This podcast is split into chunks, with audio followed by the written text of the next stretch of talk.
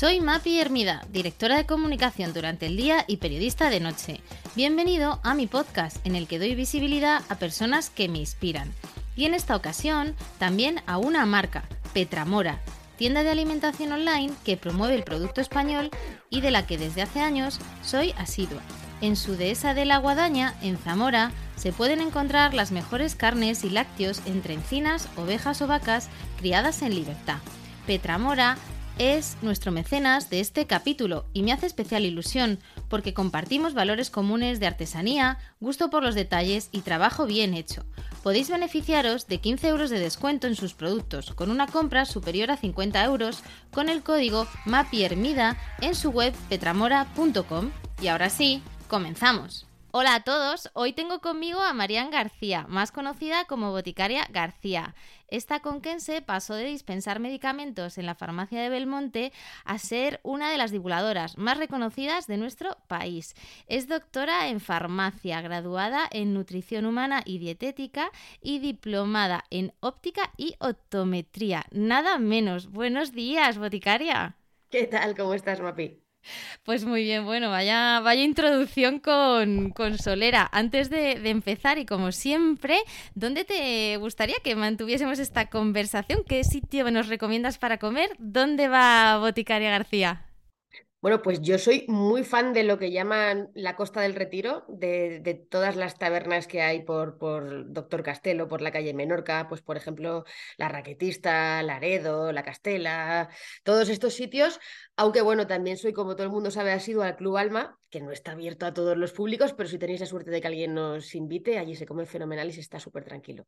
Pues venga, mm, dos súper recomendaciones, además de cocina saludable, de proximidad. Eh, hablaremos de, ello a lo largo de, esta conversación. Eh, antes de meternos en temas de, alimentación, a mí me encantaría conocer qué hay detrás de, Boticaria. ¿Quién está eh, detrás de, ese personaje que, bueno, que saltó de, este pequeño pueblo ¿no? de, Cuenca al prime time ¿no? de, la televisión? ¿Cuál es esa trayectoria? ¿Por dónde, por dónde empieza? Bueno, pues todo empieza en mi pueblo, en Belmonte. Bueno, yo creo que el, universo entero empieza y acaba en Belmonte. Mis amigos siempre dicen, es que, es que todo empieza y acaba en Belmonte. Pues sí, todo empieza y acaba en Belmonte. Belmonte es un pueblo que está en Cuenca, que tiene 2.000 habitantes. Y bueno, pues mis padres tenían la farmacia eh, allí. Y yo, la verdad, Mapi, yo te digo, si te soy sincera, a mí me tiraba mucho las letras, escribir. Yo quería estudiar o periodismo o filología hispánica. Pero, bueno, mis padres, eh, farmacéuticos los dos, me dijeron, hija mía, si tú quieres comer caliente, estudia farmacia, continúa la tradición familiar, que te irá mejor. Y bueno, pues eso fue lo que hice. Y bueno, como ya has contado mi currículum, pues hice el doctorado, otras carreras. La verdad, yo no me quería volver a mi pueblo porque yo estaba muy bien en Madrid. Eh, y entonces me dediqué a estudiar, a estudiar. Y al final acabé, acabé, volví a Belmonte. La verdad que yo pasé unos años estupendos allí, en la farmacia de Villascusa de Aro, un pueblo de 500 habitantes. Fíjate. O sea, chiquitito, chiquitito, estuve allí siete años. Y en esos años fue la época, pues mira, yo llegué allí en el año 2006. 2007 es cuando empieza Facebook, ¿no? Que todos nos hacemos la cuenta de Facebook más o menos por esa época. Y ahí yo, pues que tenía un poco más de tiempo que ahora, me, daba tiempo a echarme la siesta porque tenía esto del turno partido y, esas cosas, pues me abrí un blog. Y así empezó todo. Eh, abrí el blog de Boticaria García, pues una noche de guardia, que, que tenía tiempo, y luego la cosa, pues, pues se me fue de las manos. Empezaste, empezó a crecer, saltaste a los medios de, comunicación, algo que siempre abordas con, muchísimo humor. Quizás es algo que destaco de, tu perfil, ¿no? Yo he trabajado también desde un punto de vista profesional con, contigo y sorprende, ¿no? Sorprende el lado, digamos, eh, esa parte de personaje, y permíteme la palabra, de, de oye, de verte disfrazada de piojo de, o de vaca, ¿no? Pero luego eh, esa parte, ¿no? Que en el fondo detrás hay toda una, una, profesional que utiliza, ¿no? Esa parte más divulgativa y de y quizá un tono más desenfadado para trasladar mensajes y para que lleguen a la audiencia. Bueno, fíjate, ahora que vivimos en la era de TikTok y quien más y quien menos se pone una peluca, se disfraza y todo el mundo sabe que eso está a la orden del día y está asumido esto es relativamente normal, pero te pido que, eches para atrás. Cuando yo empecé con todo esto en el año 2013, que abrí el blog eh, ya realmente en serio de, divulgación, desde porque yo empecé en redes, luego el blog y tal. Y en el año 2013, cuando yo empecé un poco a, disfrazarme o a cantar, eh, bueno, cantar es muy atrevido por mi parte, pero digamos a versionar canciones de, aquella manera, eh, no estaba bien visto. Es más, muchos compañeros de, profesión, instituciones, decían, pero ¿dónde va esta loca? Eso nos va a desprestigiar. ¿Cómo puedo hacer eso con una bata blanca puesta, no?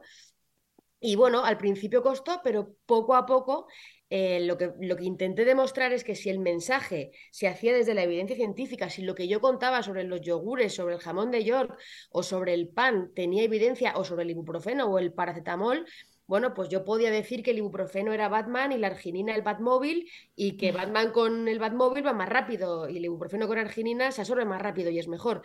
Y esto que al principio parecía más loco, pues bueno, ahora al final es, es, la tendencia, ¿no? Y creo que, creo que ha sido muy bueno, ¿no? Esta, esta transición. Has utilizado las redes sociales como un canal eh, de, comunicación. Eh, ¿Qué opinas del, rol que juegan y también la evolución, ¿no? Tú que también echas la, mente para, atrás y, revisando un poco, ahora parece que todo el mundo es capaz de opinar de, todo, cómo, cómo discriminar, ¿no? Y cómo sacar eh, esa parte que tienen de positiva las redes yo creo que tenemos que tener la mente abierta con respecto a las redes sociales y, creo que prohibir usar las redes sociales para, consultar información sobre salud es un error, porque realmente creo que la, acción que tenemos que hacer es la contraria, es prescribir webs de salud fiables, prescribir divulgadores que sean fiables. No se puede poner puertas al campo. Cualquiera de nosotros, cualquiera, si nos pasa lo que sea o a nuestra familia, vamos a buscarlo. Entonces creo que los profesionales sanitarios tenemos que hacer un cambio de chip buscar quiénes son esas fuentes, primero formarnos nosotros. El problema es que no hay formación eh, en esto, todavía vamos muy por detrás. Pero ¿por qué no recomendarle a la gente que siga pues una cuenta como la de Lucia, mi pediatra, o como la de Alfredo Corel, o como la de David Callejo, eh, por ejemplo? Creo que es fantástico que la gente se siente mucho más acompañada y mucho mejor informada, por supuesto. Bueno, hacemos zoom a la alimentación, que es el tema que hoy nos, ocupa. Compartimos hace poco presentación del Grupo Día, de, su causa social, eh, que se enfoca en fomentar hábitos de, alimentación saludable, comer mejor cada día. Y estuvimos charlando mucho. A mí me encantaría destilar un poquito todo, todo lo que compartí con, contigo. ¿Qué es para ti eh, comer, comer bien, eh, Boti? Bueno, al final es lo que marca la evidencia, ¿no? Y, la evidencia lo que dice es que realmente ese plato de Harvard, eh, que ahora está tan de moda, es algo bastante fácil de asumir. Pensar que cuando nos sentemos a la mesa, la mitad de lo que comamos sea rojo y verde, que yo lo llamo comer Portugal, comer como la bandera de Portugal, mucho verde y mucho rojo. Y después un cuarto, lo que te marca este plato es que sean cereales integrales, no significa que solo puedas comer pan integral y te ponen pan blanco y no, y no lo no pasa nada, pero preferentemente, es decir, el que compras en tu casa, que sea integral. Y el otro cuarto, proteína saludable. Y aquí, ¿cuál es la saludable? Pues la que viene de las aves, del huevo, de los frutos secos, de las legumbres, eh, sobre todo. Y esto significa que no podamos comernos un chuletón, que vi ayer que subiste una foto de un chuletón que, que vamos, me daban ganas de meterle a mí el diente a la cámara, a la pantalla. Claro que se puede, pero eso, pues como tú lo pusiste, vas a un mm. restaurante que es especialista en esto y te lo comes. Eso es mm. lo importante, ¿no? ¿Y eso qué nos lleva? Pues a que realmente la buena alimentación empieza en el carrito de la compra. Es decir, lo mm. que tú metes en el carro de la compra, que es lo que tú comes en casa, que es lo que vas a comer principalmente, tiene que ser saludable y seguir este patrón. Porque luego ya la vida te va a poner en circunstancias de irte a comer ese chuletón, de que sea el cumpleaños de tu prima, de irte a tomar unas cañas, eh, la pizza y peli, eh, ese tipo de cosas. ¿Existen alimentos buenos y malos? Esto de demonizar determinados alimentos, los ultraprocesados, eh, ¿cómo, ¿cómo, lo abordamos desde una perspectiva de, cliente? Bueno, esto es complicado porque realmente no se puede demonizar, pero sí que hay alimentos que por la formulación que tienen resultan poco menos que una droga para nuestro cerebro. Eh, en nuestro cerebro tenemos el, el, hipocampo y tenemos ahí unos núcleos donde hay unos neurotransmisores como la dopamina que se segregan cuando las cosas nos gustan mucho y son apetecibles, es decir, cuando llevan mucho azúcar, cuando llevan grasas, esas grasas trans que se funden en la boca, y eso la industria lo sabe, y genera una serie de alimentos que realmente, bueno, podríamos decir que en cierto modo pueden ser adictivos porque tu cuerpo te dice, pide más. Es decir, el brócoli no te dice, dame más, dame más, dame más. En naranja te comes una y no te pide más, pero bombones te acabas la caja, ¿no? Entonces sí que creo que tiene que haber una formulación responsable eh, por, parte de, por, parte de la industria, ¿no? Es decir, bueno, vamos a intentar diseñar alimentos que por supuesto estén ricos, porque no vamos, no todo tiene que cumplir esos, esos patrones del plato de Harvard, pero sí que sean con, pues a lo mejor unos niveles de azúcar que no hace falta que sean tan altos, o con estos siropes o estos jarabes que vienen de América que son tan endulzantes y nos, nos hace los ojos chiribitas, o con esas grasas, que por supuesto sí que podríamos intentar utilizar grasas, pues preferentemente aceite de oliva o aceite de girasol, pero no esas grasas trans o ese aceite de palma que realmente no es beneficioso y medioambientalmente tampoco lo es, ¿no? Hay que jugar un poco con esa responsabilidad entre, bueno, esa indulgencia que está claro que podemos permitirnos con lo que es una responsabilidad con la salud y con la salud del medio ambiente. Si de algo sabes es de, bueno, desmitificar eh, determinados bulos, eh, mitos. Eh, te vemos en vídeos en redes sociales hablando de los diferentes colores del pollo, de si hay que comer, si la fruta engorda después de las comidas. Em, ¿Te parece que abordemos alguno de ellos? sí, claro. Venga, vamos a ello. El primero, el gluten. El gluten parece que es el nuevo anticristo, ¿no? De hecho, ayer mi hija me decía, es que en mi clase soy un alérgico al gluten, digo, en, mi, de mi propia sangre hablando de alérgicos al gluten. Realmente, cuando hablamos de gluten, lo que, lo que ocurre realmente es que tenemos un, un, problema autoinmune, no es una alergia, no es una intolerancia, es que nuestro cuerpo reacciona frente a una proteína, pero esta sensibilidad al gluten, que puede ser celiaquía o, o no celíaca, realmente ocurre en un porcentaje de personas, que es verdad que están infradiagnosticados, y es cierto porque muchas personas, todos conocemos a gente que le han diagnosticado celiaquía con 30 años y podía haberse diagnosticado antes, ¿no? Pero eso no significa que todos tengamos que evitar el gluten. ¿Qué pasa? Que mucha gente dice, pues yo he sido quitarme el gluten y he perdido no sé cuántos kilos. Claro, porque lleva el gluten. El gluten está en los bollos, está en las harinas refinadas, en el pan blanco, le quítate las pizzas, las hamburguesas y los croissants. Y claro que pierdes peso, pero no por el gluten, sino porque estás eliminando muchos alimentos que llevan, que llevan gluten, ¿no? Así que nada, nada de nuevo anticristo, el gluten está en alimentos como los cereales integrales que son interesantes y si no tenemos un diagnóstico no hay necesidad de eliminarlo. Y por derivada el, trigo, ¿no? Que parece que ahora eh, el tema sobre todo vinculado a los panes, ¿no? Cómo, cómo diferenciar un, pan que lleva gluten, que no lleva gluten. Luego parece que se empieza cada vez más, ¿no? A tomar panes de espelta de centeno y evitar el, trigo en, en lo que es la panadería. Bueno, es que hay, hay algunos cereales que son queda bien, eh, como, como la espelta, ¿no? Por ejemplo, que has mencionado, hace poco vi una receta de muffins de espelta saludables. Y era una espelta que realmente tampoco era integral. Aquí lo importante es que el grano esté entero. Es decir, tenemos un grano. El grano tiene una cáscara, un endospermo y un germen. Es como un huevo frito, ¿no? Que tiene su cáscara, tiene su yema y luego tiene la clara. ¿Qué estamos haciendo? Pues cuando refinamos, quitamos, digamos, la cáscara del grano, que es donde está ese salvado, quitamos el germen, que el germen es donde está la chicha, es donde están los minerales, donde están las grasas buenas, donde están las vitaminas, y nos quedamos con el, en el endospermo, con esa parte blanquita, imaginemos un grano de arroz que está rica, pero que realmente es la, que es menos interesante desde el punto de vista nutricional. Entonces vamos a fijarnos no tanto en los cereales milenarios, ¿no? Eh, que, suena fenomenal, todo esto de, bueno, de, estos cereales que suenan antiguos, o el centeno, que está fenomenal, pero el centeno tiene que ser integral, si no es integral, pues, pues tampoco hacemos nada. perfecto. O sea, recomendación, eh, cereales eh, mayormente integrales. Eso es. Lactosa, leche, otro de los, de los mitos, ¿no? ¿Qué pasa? ¿Por qué la gente ahora también, ¿no? Oye, que la leche me sienta mal, que soy intolerante a la lactosa, que soy alérgico. Bueno, con la lactosa ocurre lo mismo que con el gluten, ¿no? El gluten y la lactosa, los dos eh, van de la mano. Al final, la lactosa realmente son dos azúcares que están de la manita y tu cuerpo tiene unas enzimas que los separa y se absorben por separado. Esa enzima que tenemos ahí, que es como una tijera, cuando nacemos la tenemos a tope porque nos alimentamos de leche. Y según nos hacemos mayores, tenemos menos tijeras. Esas dos moléculas, los dos azúcares, no se rompen ¿Y las bacterias qué hacen? Se, las intentan comer de golpe y es como si tú te metes en la boca una manzana y una pera a la vez. Pues te hace bola. La bacteria no se puede comer las dos azúcares a la vez y por decirlo así de una manera un poco escatológica, se tira unos pedetes que flipas, porque no lo puede digerir. Y eso, por eso tenemos distensión, tenemos gases, son pedetes de bacteria, son los gases que generan la bacteria porque no se lo puede comer. Entonces, ¿Hay gente que tiene menos enzimas?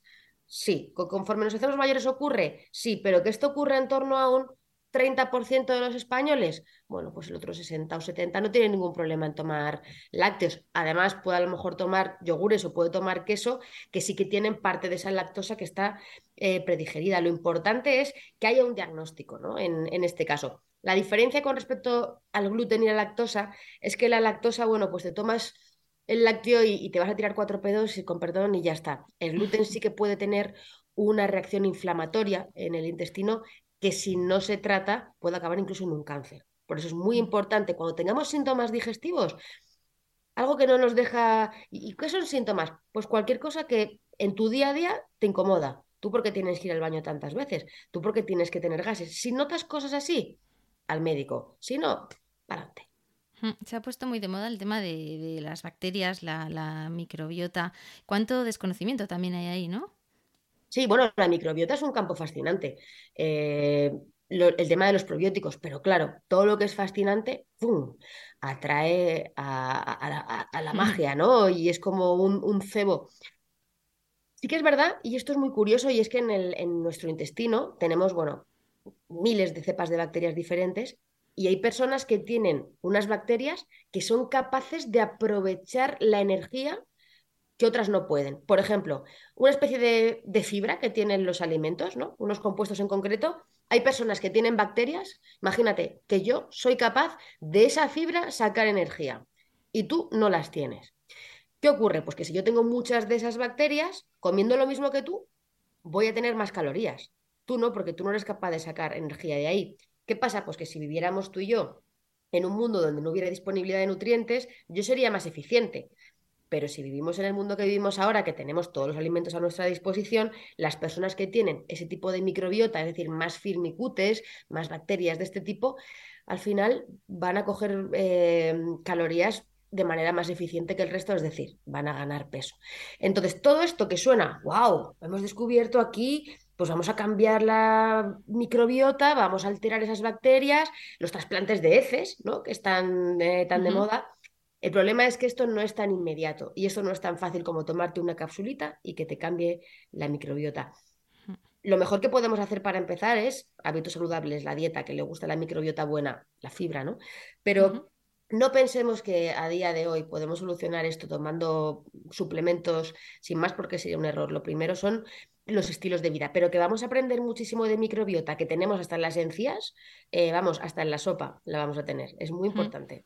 ¿Cuánto de mito también hay en eso de voy a comprarme vitamina C, voy a comprarme magnesio, colágeno en pastillas? Pues vamos a ver, eh, con las vitaminas ocurre una cosa, y es que eh, claro que cuando tenemos un déficit de algún nutriente, de alguna vitamina, las cosas no van mal, van mal pero no significa que por atiborrarnos vaya a ir mejor, excepto en algunos problemas muy concretos. Entonces, por ejemplo, el caso de la vitamina C, pues no se ha demostrado en ningún caso que la vitamina C, por hincharte a vitamina C, vayas a prevenir el resfriado. En algún estudio se ha visto que en deportistas de alta competición, esquiadores, sí, pero la mayoría de las personas que no somos deportistas de alta competición en deportes de invierno, por tomar más vitamina C, no prevenimos el resfriado. Que si no tenemos vitamina C, nos baja el sistema inmune.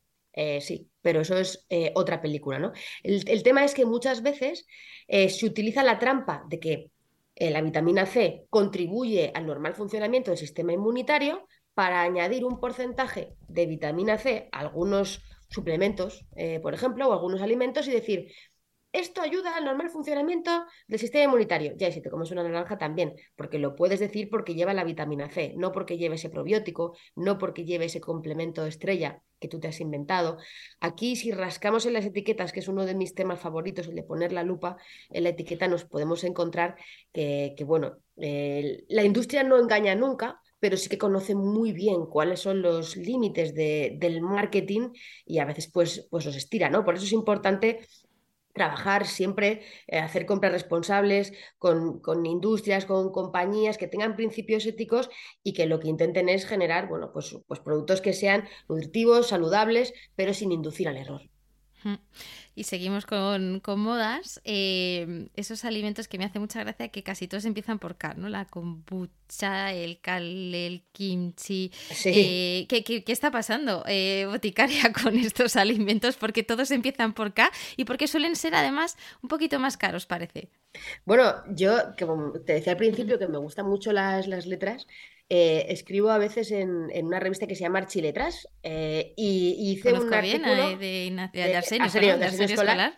Arsenio Escolar, podríamos decir que fue eh, mi mentor, porque en, una, en, la, transición, cuando yo empecé con el blog, gané el premio de 20 blogs en, en 2016. Así es, qué maravilla, claro, que él estaba en 20 minutos. Él estaba en 20 minutos. Claro. Sí, sí, sí, él estaba en 20 minutos y, bueno, los premios los da un jurado porque evidentemente luego yo al año que viene, al año siguiente fui jurado y la verdad que me, parece dificilísimo ganar esos premios, no, sé, no sé cómo pude hacerlo, pero sí que es cierto que yo hice mucha amistad con, con Arsenio y ahora que trabaja en Archiletras también eh, colaboro con él. Y una vez escribí un artículo sobre por qué los superalimentos empiezan por K o tienen mucha I, como la kombucha, con el kilchi y el kale.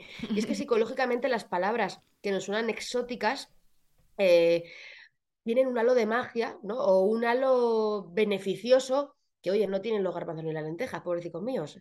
Eso no tiene sexapil ninguno, pero hoy el kale y la kombucha, la kale, el kale que al final es, bueno, la berza eh, de toda la vida, ¿no? Es la col rizada que se utiliza, bueno, los gallegos la, la consumen y se cultiva en España también, pero lo de kale parece que, que mola mucho más.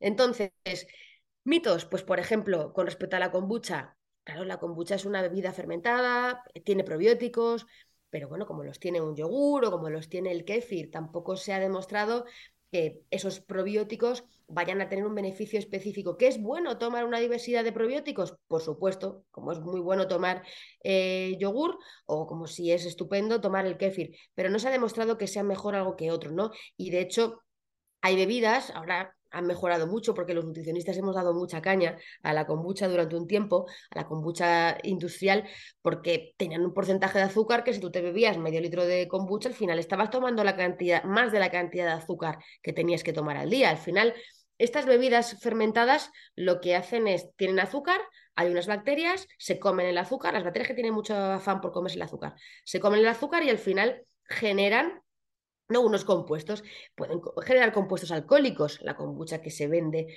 pues ya se ha mejorado para que tenga menos azúcar, para que tenga menos alcohol, pero que no nos flipemos. Y sobre todo, cuidado si la hacemos en casa, porque al final estamos jugando con hongos en, ambientes en los que, bueno, pues se puede contaminar y podemos acabar teniendo determinados tipos de, infecciones, ¿no? Entonces, ¿Por qué, ¿Por qué, nos tenemos que complicar tanto la vida eh, con, pues eso, con el kimchi? El kimchi es fantástico eh, Tú sabrás que ahora mismo se utiliza en muchísimos eh, restaurantes, son fermentados de hortalizas, una receta coreana que es patrimonio eh, inmaterial de la inmunidad. Pero, ojo, no es patrimonio inmaterial de la humanidad el kimchi porque tenga unas propiedades nutricionales maravillosas. Lo es porque lo que hacen es fermentar las hortalizas debajo de la tierra eso, bueno, dentro de unas, digamos, dentro de unos bidones, ¿no? Los fermentan, pues imagínate, eh, nabos, cebollas, pimientos, lo que sea. Y cada familia tiene su receta de fermentar esas hortalizas. Y cuando lo meten debajo de tierra, porque como las temperaturas son bajo cero, es la manera de que se conserve. Y cuando lo sacan, cada familia con su receta lo intercambia con otras. Esto me recuerda a mí en mi pueblo menos saludable, cuando mi abuela hacía chorizos, eh, y, cada familia hacía sus chorizos y luego pues se, se, cambian los chorizos, ¿no? Lo del quinche es más beneficioso, pero patrimonio no material de la humanidad es por esa receta, por esa tradición cultural de hacer el kimchi, no porque tenga unas propiedades que sean superiores a cualquier otra cosa. Fermentados que hacemos en España, encurtidos que tenemos, siempre y cuando controlemos el nivel de la sal, pues son fantásticos. Pero claro, kimchi suena mejor que pepinillos en vinagre. Eso también está claro. Cuánto de mito hay también, ¿no? En, que lo que se elabora en casa eh, es más saludable, ¿no? O, más conveniente. Eh, yo vengo del sector de la, de la cerveza y pasa un poco lo mismo, ¿no? Con los kits de hacer cerveza en casa, que decíamos que nos echábamos un poco las manos a la cabeza, ¿no? Que, que se puso como muy, muy de moda. Ahora parece que también pasa con la kombucha y no tiene por qué ser más sano o menos sano, ¿no? Bueno, y, sobre todo mm, temas de seguridad. Mira, has dicho una palabra que a mí me encanta, que es casero. Eh, la palabra casero ya lo pones a algo y es palabra de Dios. Y casero, vamos, si tú pones en Google, y esto es real, tarta casera de queso, la mitad de la tarta casera es azúcar. o sea, y, realmente no tienen nada de saludable, pero es casera.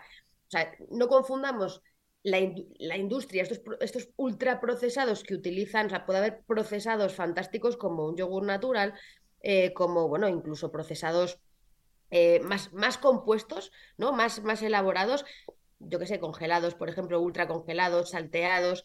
Y sí, claro que son procesados, pero son infinitamente más saludables que esa tarta de queso, ¿no? Entonces, lo importante es ingrediente, ingrediente. Si caseramente le cascas azúcar o un montón de, de grasa o de mantequilla, mm, van listo.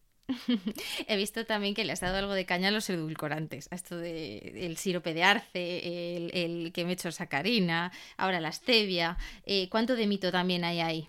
Bueno, ahora está súper de moda, eh, es el tema porque la OMS hace poco saltó con, bueno, con un informe que a ningún nutricionista le ha sorprendido, porque realmente el informe de la OMS lo que dice es que nadie utilice los edulcorantes como estrategia para perder peso. Eso no es ninguna novedad. Nunca se ha dicho que los edulcorantes sirvan eh, para perder peso, ¿no? Ni para controlar enfermedades crónicas. ¿Sabes lo que pasa? Y aquí voy a ser un poco crítica. La OMS eh, a veces es un poco críptica. Eh, nada y guarda la ropa a la vez. Y lanza unos mensajes que son un poco ambiguos. Porque si tú lanzas el mensaje a la población como han lanzado de la OMS desaconseja los edulcorantes, no es concretamente así el mensaje, los desaconseja para perder peso, pero no está diciendo que sean tóxicos.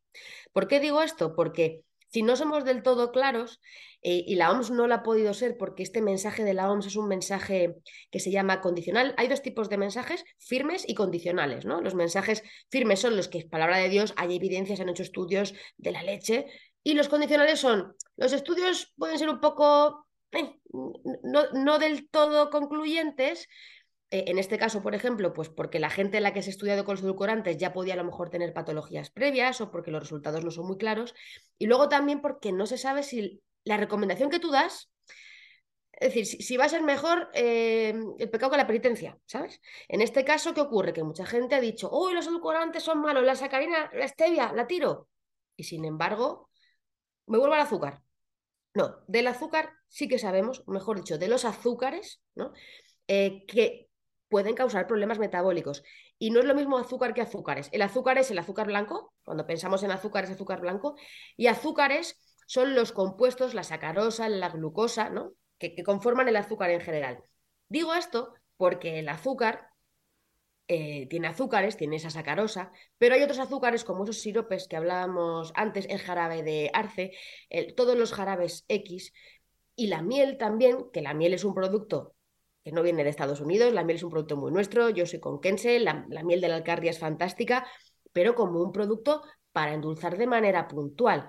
La miel tiene azúcares en torno a un 80%. Es decir, un 80% de la miel son azúcares como los del azúcar. Esto, tiene, esto es muy polémico y esto es un, un, jardín con espinas donde meterse, pero es la realidad, que nadie piense que es mejor a su café de por la mañana ahora ponerle dos cucharadas de miel que ponerle la sacarina, porque esas dos cucharadas de miel al final tienen un 80% de azúcares que sí que generan un pico de insulina. Entonces, con esto hay que ser un poco cautos. Mi conclusión, y por mojarme, que yo sí me mojo, si alguien está utilizando sacarina en el desayuno, que siga utilizando la sacarina o, la stevia. Eh, que alguien está utilizando miel, que siga utilizando la miel. Es decir, que cada uno use lo que quiera en la mínima proporción posible. Pero el mejor consejo es que te tomes el café sin nada, que te acostumbres al sabor natural de los alimentos, porque ningún alimento que lleva endulzantes es un alimento a priori eh, saludable. Cuando tenemos que endulzar, incluso la repostería casera, es porque son alimentos que si no los consumimos, mejor podemos comer el yogur natural sin azúcar, podemos tomar el café sin azúcar, que cuesta un poquito, pero se puede. Fantástico. Seguimos con, modas, con mitos. Eh, hablabas del azúcar, eh, porque todo el mundo actualmente habla de glucosa. Tengo incluso conocidos que se han puesto el chip para medir la glucosa. ¿Qué está pasando? Eh, esto, es, esto es muy interesante. Eh, cada cierto tiempo se ponen de moda mm, y esto habría que analizarlo desde el punto de vista del marketing, desde el punto de vista de la sociología. Hace unos años era la grasa. La grasa era el, demonio, era lo, fatal. Y aparecieron los alimentos light. ¿no? Y la mayonesa light, la, la mantequilla light o las margarinas light, etc. Se demonizó la grasa. Ahora ha llegado el momento del azúcar. Y es cierto que el azúcar, bueno, igual le habíamos hecho poco caso, pero es que ahora le estamos haciendo no caso, sino le estamos convirtiendo como en el responsable de todos los males. Y tampoco es eso. Es cierto que el azúcar provoca esos grupos, esos picos de glucosa, ¿no? Pero entonces ahora qué ocurre? Que como el azúcar provoca picos de glucosa, toda nuestra estrategia está basada en eh, quitar esos picos de glucosa, ¿no? En, en, mejorar la glucemia. Y aparecen estrategias y aparecen medidas mágicas que, oímos en las redes sociales o oímos por ahí como toma vinagre antes de las comidas para bajar el pico de glucosa. Eh, tómate la lechuga antes de tomarte el pan y entonces toma los alimentos con fibra antes que tal. Todo esto está muy bien, pero el efecto que tiene esto realmente en la glucemia, en una persona sana, no estamos hablando de personas eh, con, diabetes, eh, especialmente diabetes tipo 1, que tiene que controlar muy bien su, su glucemia. Estamos hablando de personas sanas que lo que tienen que hacer es vigilar la calidad de los alimentos que toman, el tipo de alimentos que toman y la cantidad. No tomas una cucharita de vinagre o tomas la lechuga antes que el pan. Esto va de cantidad y de calidad, no de magias. Si nos hace sentir mejor esto, fantástico, pero estamos poniendo el foco donde no es, porque vamos a pensar en muchas ocasiones que por tomarnos el vinagre o por cambiar el orden de los alimentos ya podemos tomarnos eh, la comida que nos dé la gana. Hay algo de lo que no se habla y, voy a mm, ser otra vez un poco no políticamente incorrecta, pero sí decir algo que la gente no quiere escuchar y es que de lo único, eh, Mapi, que hay evidencia, de lo único de primer nivel, eh, estupenda, que ayuda a la longevidad con respecto a la alimentación, de las poquitas cosas eh, que hay, no lo único, pero sí de las poquitas cosas que hay una evidencia fuerte, es de la restricción calórica. O sea, es decir, no comer mucho ayuda. Y eso no nos gusta porque estamos pensados para que nos guste comer y la sociedad nos lleva a comer más. Pero la restricción calórica, controlarnos, no hacer ingestas grandes, controlar el tamaño de las raciones, que si mira las raciones de las hamburguesas, de las hamburguesas de 1980 a las de 2023, es que se ha multiplicado, es que ya son XXXXL. Es que la bebida era así y ahora es XXX por 3 de grande, ya es un litro de refresco, ya es que antes eran de 200, ahora lo tenemos de un litro, así que por cinco podemos multiplicar. Ahí es donde tenemos que poner el foco, en la cantidad y en la calidad de lo que nos metemos en la boca. No tanto en, o sea, si tú vigilas la calidad que se parezca al plato de Harvard y una cantidad que sea razonable, aprendiendo a alimentarte de manera consciente, aprendiendo a entender tus señales de, de saciedad, que las controlas mucho mejor si no tomas alimentos que tengan mucho azúcar o que, o que sean muy palatables, no tienes que preocuparte ni de tomar vinagre ni del orden de los factores. En este caso, el orden de los factores eh, no va a alterar el resultado si te alimentas mal, que es que el cómputo de las calorías va a ser grande y que la calidad de los alimentos no va a ser buena. Para este tema de restricción calórica, eh, Boti, ¿tú aconsejas el, el, ayuno? ¿Crees que es un buen aliado o no? Otro de los temas, de los temazos de moda. Joder, es que vamos de melón en melón, ¿eh? Te voy eh, abriendo melones. Pues este, este melón no sé si nos va a salir pepino, ¿eh? por cierto, el, melón es de la familia del pepino, son cucurbitáceas y por eso los melones saben, a pepino. Algunos, claro, los que no te salen buenos. Eh, pues mira, realmente el ayuno intermitente, si establecemos, yo, establecería eh, las, las, las, dietas en, en, tres niveles, ¿no? Me, me, gusta hacer como, como un semáforo. Eh, un semáforo de las dietas que no, las dietas, digamos, no como para perder peso que se plantea la gente, las dietas en rojo, que son todas las dietas del potito, la dieta del sándwich, la dieta de la cebolla, la dieta de la sopa, la dieta, las dietas monotemáticas y, los métodos en, en general em, estarían en rojo.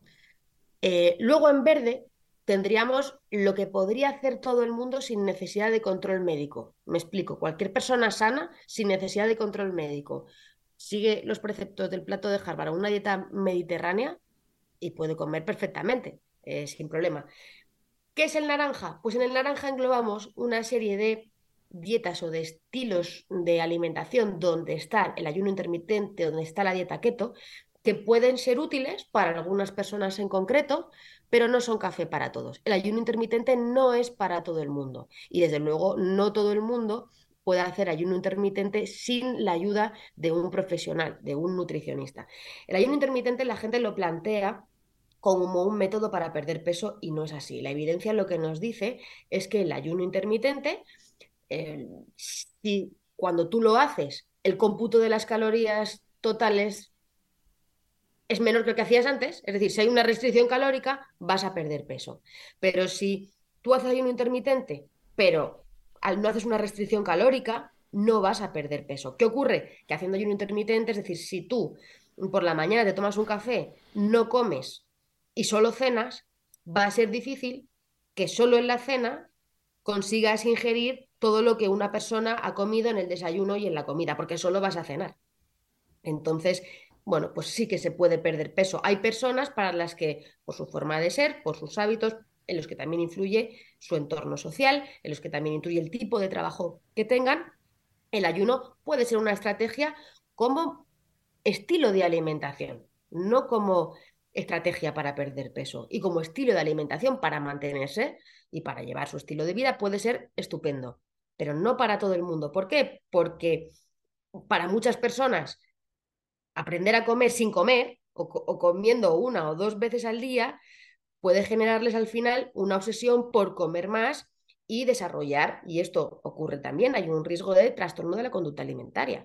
Entonces, no hay que demonizar el ayuno intermitente, pero tampoco hay que ponerlo como la solución definitiva, mucho menos para perder peso. Por eso yo lo pongo en, naranja.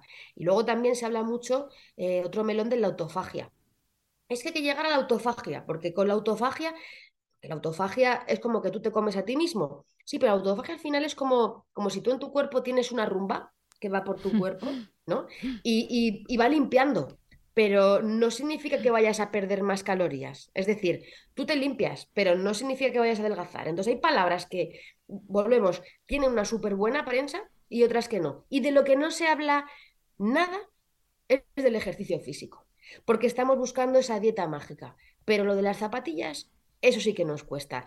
Y eso sí que hay algo que como una pincelada sí que me gustaría dejar. El ejercicio físico no solo hay que verlo como una manera de quemar calorías, ¿no? Enchufar la caldera para quemar calorías, sino si entendiéramos, Mapi, que tus músculos, cuando los tienes ejercitados, cuando le has dado cariño al miocito, que es la célula del músculo, si tú le das cariño, darle cariño, claro que es entrenarlo, pero si tú le das cariño, el músculo se vuelve más eficiente, quema más energía y es capaz además de mejorar tu sistema inmunitario. Es decir, vas a estar más protegido frente a las enfermedades. Si, entendiéramos que el ejercicio físico no solo es para perder peso, sino para sentirnos mejor, quizá con este cambio de chip conseguiríamos más objetivos, pero nos queda todavía mucho ahí con la zapatilla.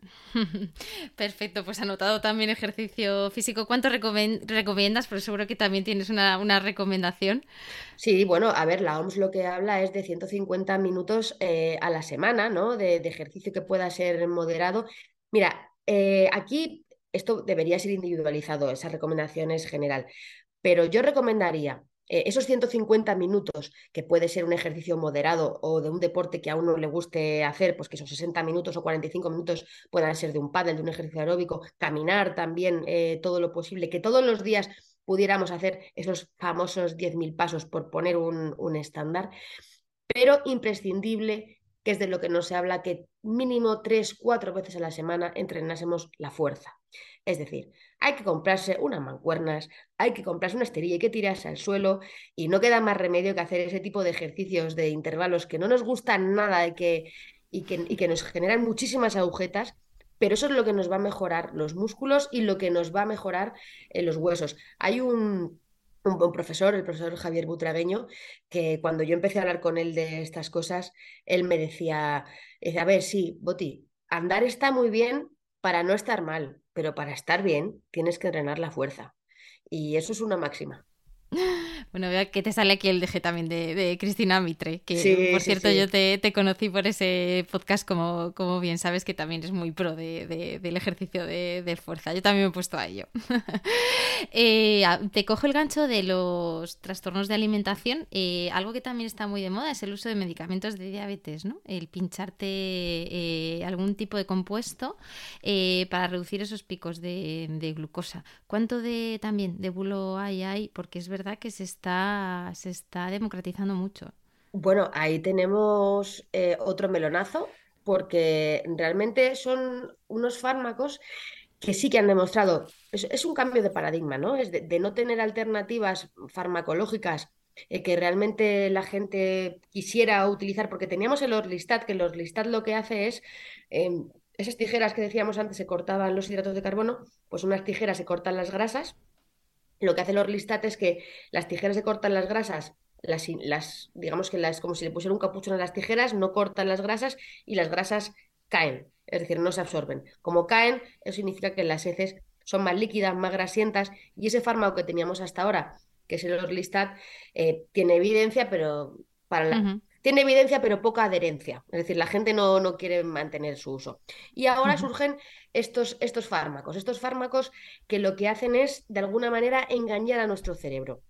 En nuestro cerebro, eh, el hambre está gobernado por unas hormonas, yo las llamo las primas hormonas. Eh, la hormona grelina es la que te ruge las tripas, grelina de grrr, te ruge las tripas y te tengo hambre. Y luego tenemos otra hormona que es la leptina, que es la que te dice, no comas más que estás saciado, ¿no? Entonces, entre la leptina y la grelina hay un equilibrio, hay otras muchas hormonas más, pero bueno, vamos a simplificarlos con, estas dos. Cuando mm, hemos comido, a los 10-15 minutos de, llevar comiendo, la leptina nos, vamos, se, libera, nos llega al cerebro y no queremos comer más. ¿Qué ocurre? Que las personas que tienen problemas eh, de exceso de peso, eh, especialmente obesidad, ese sistema lo tienen un poco escacharrado. Pueden ser resistentes a la leptina. Se habla mucho de la resistencia a la insulina. Sabemos que cuando hay resistencia a la insulina, tenemos diabetes, ¿no? Bueno, pues la resistencia a la leptina lo que genera es obesidad. ¿Por qué? Porque si nuestro cuerpo no recibe las señales, es como si nos mandan, si nos llaman, pero estamos comunicando. Nuestra cabeza comunica, nuestro cerebro eh, tiene el teléfono descolgado, no le hace ni caso como no le llega la señal, sigue comiendo. Y como sigue comiendo y sigue comiendo, porque no se sacia, coge, retiene más calorías y esas calorías se acaban transformando en, esa grasa. ¿Qué es lo que hacen estos, estos fármacos? Son fármacos que, como has dicho, son para la diabetes, pero también hay fármacos que ya están aprobados exclusivamente para la obesidad. Lo que ocurre es que las moléculas son primas hermanas, ¿no? Entonces, hay fármacos que se utilizan para las personas con diabetes y obesidad y otros que en la ficha técnica solo pone eh, obesidad. Entonces, estos fármacos lo que hacen es que tienen una, mm, bueno, una pieza de, una, vamos, una molécula, un compuesto que es similar a esas hormonas de la saciedad. Entonces, digamos, engañan a nuestro cuerpo porque aunque no estemos saciados, realmente lo estamos encaja esa pieza de puzzle en nuestro cerebro, nos dice estás saciado y no comes. Y además retrasan el vaciamiento gástrico, es decir, cuando tienes el píloro en el estómago, estás comiendo, se abre y cae la comida, si retrasas el vaciamiento gástrico, se te queda más comida en el estómago, digamos que tienes más sensación de saciedad porque tienes la comida ahí, ¿no? En eso que se dice en la boca del estómago. Entonces, por estos dos mecanismos y por otros mecanismos más, porque están desarrollando moléculas y fármacos nuevos, estos medicamentos para la obesidad o para la diabetes tipo 2 con obesidad, cuando uno no quiere comer, por cierto, al pico. Eh, al final, ¿por qué pierdes peso? Porque no comes, ¿no? ¿Estos medicamentos son útiles? Bueno, pues han demostrado que pueden perder las personas que llevaban haciendo dieta, incluso haciendo ejercicio y no perdiendo peso, pueden perder 10, 15% de su peso, porque ahora el cambio de paradigma está en no buscar el peso ideal, sino no ser peso centrista, lo importante no es el peso, lo importante es ese tejido adiposo que tienes, qué calidad tiene tu tejido adiposo y reducirlo. Si perdemos un 10-15% de peso al año y con estos fármacos se puede conseguir, tenemos ya beneficios para nuestro organismo. ¿Cuál es la otra cara de la moneda? Bueno, pues en primer lugar, que estos fármacos, obviamente, como cualquier fármaco, no es inocuo eh, hay personas que eh, por sus características o porque tengan otras patologías no los pueden utilizar o utilizados a largo plazo podrían tener efectos secundarios. Por eso son con prescripción médica todos. Y son para personas que tienen obesidad definida como IMC de más de 30, o sea, es que el IMC es el, peso entre la altura en metros al cuadrado. Si te da más de 30, estaría indicado, si no tienes otras, contraindicaciones, o si te da, entre comillas, 27, pero tienes otras patologías asociadas. Es decir, tengo obesidad, pero también puedo tener diabetes o puedo tener otras, eh, otros problemas metabólicos. Entonces, son para este perfil, no son en ningún caso para una persona que, bueno, pues que llega el verano, quiere perder tres kilos para meterse en el bañador o eh, ha pasado la Navidad y quiere quitarse esos tres o cuatro kilos que ha cogido. No son para eso porque son fármacos que tienen que ser utilizados como tales. La banalización del fármaco es lo que ha hecho que en cierto modo se estén demonizando ahora mismo. Y también otra cosa en la que no voy a ser políticamente correcta, y es que estos fármacos, Mapi, no están financiados, y eso es un error, porque la gente contempla la obesidad y el sobrepeso desde el punto de vista estético. Y entonces, hombre, es que pincharte para adelgazar, no, perdón, eh, pincharte o tomar estos fármacos para mejorar tu calidad de vida de una manera que de otra forma no estás consiguiendo. Si el sobrepeso y la obesidad, em, la OMS lo, considera una enfermedad ahora mismo, y hay mucha polémica ¿no? en considerar la, obesidad una enfermedad o un factor de riesgo. Lo cierto es que hay unas alteraciones cuando, cuando está la obesidad. Igual que los tratamientos para el colesterol, para diabetes o la hipertensión están financiados y se pagan, ¿por qué no financiar un fármaco para la obesidad? ¿Qué ocurre? Que como estos fármacos no se financian y son caros, eh, la gente recurre en ocasiones a que el médico les prescriba los que utilizan las personas con diabetes, que son más baratos. Y como estos fármacos son nuevos y hay cierta escasez, se agotan. Y esto es un sin Dios, porque claro, eh, ya llegamos a los gordos le quitan los fármacos a los diabéticos. Y esto es una demonización de las personas con obesidad, de las personas eh, con, bueno, del fármaco en sí. Y realmente Claro que la persona con diabetes necesita su fármaco, pero la persona con obesidad también. Y eso es algo en el que, bueno, pues yo creo que las instituciones tienen que trabajar porque estos fármacos pueden ser una alternativa siempre y cuando se haga divulgación sobre cómo utilizarlos. hablabas de la banalización del fármaco también, ¿no? Que qué peligroso que la gente parece que con una pastilla pues se puede curar todo. Sí, eh, desde luego este fármaco puede ser útil, pero yo lo llamo como un booster, ¿no? O sea, un, acelerador para que, para que realmente esa persona que está desmotivada porque no ha perdido peso pierda ese 10-15% y acompañándolo de los estilos de vida, es decir, no nos pinchamos una inyección y ya está.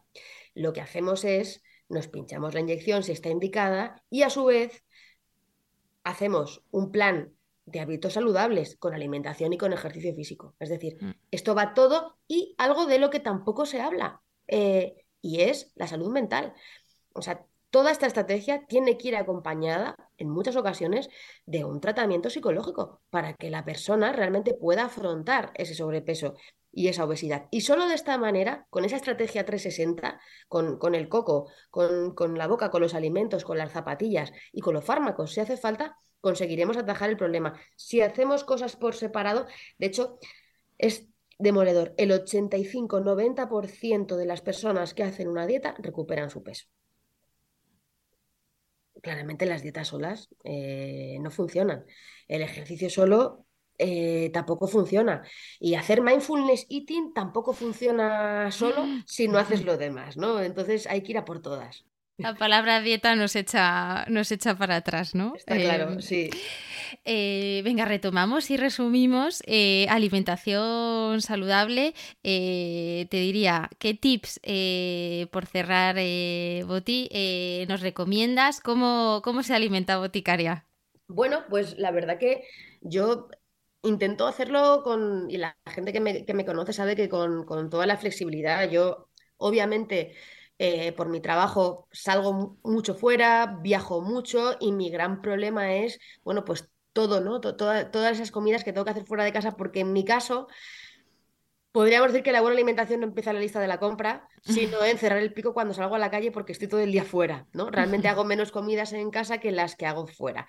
Entonces, ¿Qué intento? Bueno, pues en primer lugar, mira, yo en casa, el, desayuno, que es algo que le llama la atención mucho a, todo el mundo, yo soy súper ecléctica. Hay días que no desayuno, hay días que me tomo un café y hay días que me tomo una tostada con aguacate y tomate. O sea, eh, no hay una regla exacta, no tienes por qué, o sea, hay que escuchar a tu cuerpo. Si tú una, yo una mañana me levanto y no tengo hambre, ¿por qué me toca atizar una tostada de, aguacate y tomate? No, si no tengo hambre, ¿por qué me lo tengo que comer? Otra cosa es que tenga que prepararme porque voy a hacer un viaje, no sé si voy a comer y entonces, pues oye, me preparo para que me funcione la cabeza en cuatro horas. Pero si no, si yo voy a estar toda la mañana en mi casa mm, trabajando como hoy, pues no, no, es, no es necesario, ¿no? O sea, hay que escuchar a las señales. Y luego yo soy realmente, eh, eh, sí que intento llevar ese patrón de Harvard. A mí me encanta la verdura en todas sus, en todas sus versiones. No me gusta mucho la fruta y esto es algo pues que es así y que como a mí me pasa, entiendo que hay muchísima gente que tampoco le gusta la fruta. Entonces, ¿qué hago? Pues intento compensar tomando eh, más verduras. Tampoco me gusta mucho el dulce en general, esa ventaja tengo. Si me gustara mucho el dulce, estaría perdidísima, porque yo soy de mucho comer, pero menos de dulce. Soy mucho de legumbres, soy fan en casa, sí que las legumbres mm, por lo menos tres, cuatro veces por semana están ahí. No vamos a encontrar ninguna proteína más saludable, ni más barata, ni más sostenible que la de las lentejas y la de los, y la de los garbanzos y sobre todo, bueno, pues muy, muy enfocada en ese consumo de proximidad y consumo local. En, mi casa no entran los superalimentos, eh, salvo que algo nos interese mucho puntualmente por hacer alguna receta o porque tienes que hacer algo, pero eh, somos de, aceite de oliva virgen extra de nuestra tierra. Yo, como soy manchega, pues muy, muy de los productos de mi tierra, eh, también por la parte que, que me trae, pero sí flexible a todo. Yo intento Em, en mi casa, por ejemplo, no, no, compramos carne, o sea, sí que tomamos pollo, pero la carne no entra en casa. ¿Por qué? Pues porque ya comemos chuletones fuera de casa, eh, por ejemplo, y sí que es una parte, ¿no? Una manera de, reducir esa proteína animal.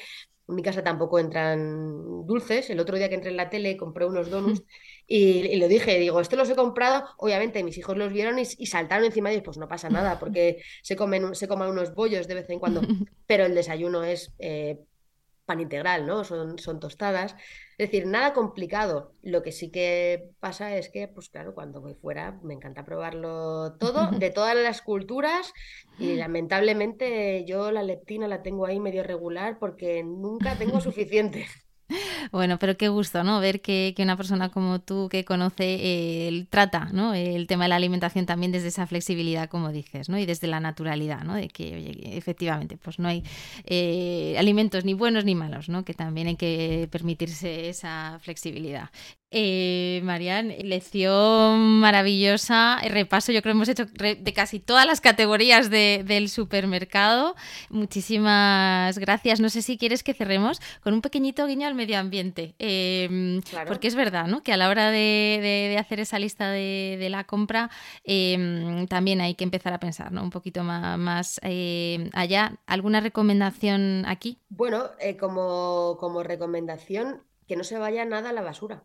O sea, realmente tendremos que aprender más sobre eh, evitar el desperdicio alimentario, ¿no? El desperdicio alimentario en casa se va muchísima cantidad de comida que no imaginamos. Estamos muchas veces pensando todo el rato, y está muy bien, en el envase, en el reciclar, en reducir eh, los plásticos y todo eso está muy bien, pero evitar el desperdicio alimentario, es decir, optimizar a la hora de hacer la compra eh, esos alimentos, aprender cuáles tienen que ir, por ejemplo, que los tomates van o no van en, la nevera, que todo ese tipo de, de, cómo conservar los alimentos para que no se echen a perder, diferencias entre caducidad y consumo preferente. Estos tips que hay por ahí nos pueden ayudar también a evitar el desperdicio alimentario y hacerle un guiño a nuestro planeta.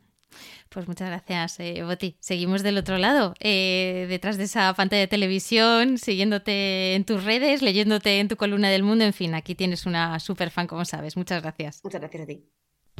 Si eres una empresa o una marca y quieres ser mecenas de este podcast, tienes toda la información en la sección de contacto de mi web www.lagastronoma.com. Hasta la próxima.